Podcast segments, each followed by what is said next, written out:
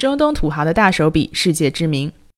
近日，卡塔尔航空签下了该公司最大的一个订单，向美国的波音公司采购飞机。这篇报道标题是：Boeing receives order for forty planes from Qatar。Receive order，收到订单。因为是新闻的标题，所以省略了 order 前面的 an。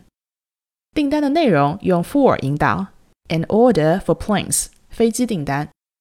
好，这个订单的买卖双方，卖方 Boeing，美国的飞机制造商波音公司；买方 Qatar，这个单词读 Qatar 或 Qatar 都可以，本身可以表示卡塔尔这个国家。在这里呢，很明显指的是卡塔尔航空。Qatar Airways，在标题中为了节约字数，就只用了 Boeing 和 Qatar。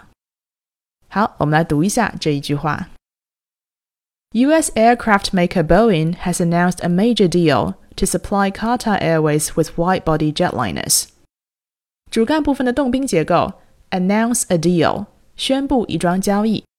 在宣布之前，先得达成协议，make a deal。什么样的 deal 呢？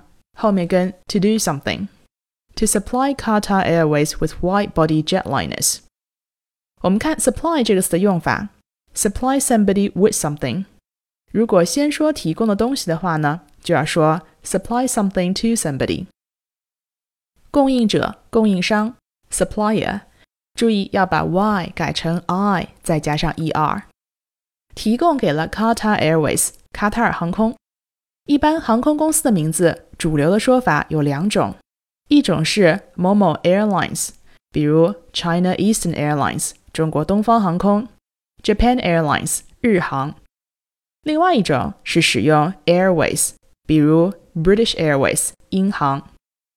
无论是用 airline 或 airway，在航空公司名字中的时候都使用复数形式，而一家航空公司用 an airline 就可以了。好，提供给了卡塔尔航空什么东西呢？用 with 引导，with wide-body jetliners。jetliner 特指大型喷气式客机，前面加上 wide-body 就是宽体机的意思。它最简单的区分方法就是看客舱通道，双通道的飞机就是宽体机。A wide-body plane has two passenger aisles。那单通道的窄体机就叫做 narrow-body plane。It has a single aisle。波音的这笔订单主要提供的是宽体机，具体来说，其中包含了三十架波音777和787，所以当然是 a major deal，重大交易。我们最后再看一下对于波音公司的描述：U.S. aircraft maker，美国飞机制造商。Aircraft 这个词是飞机的总称，它不仅包含了民用客机。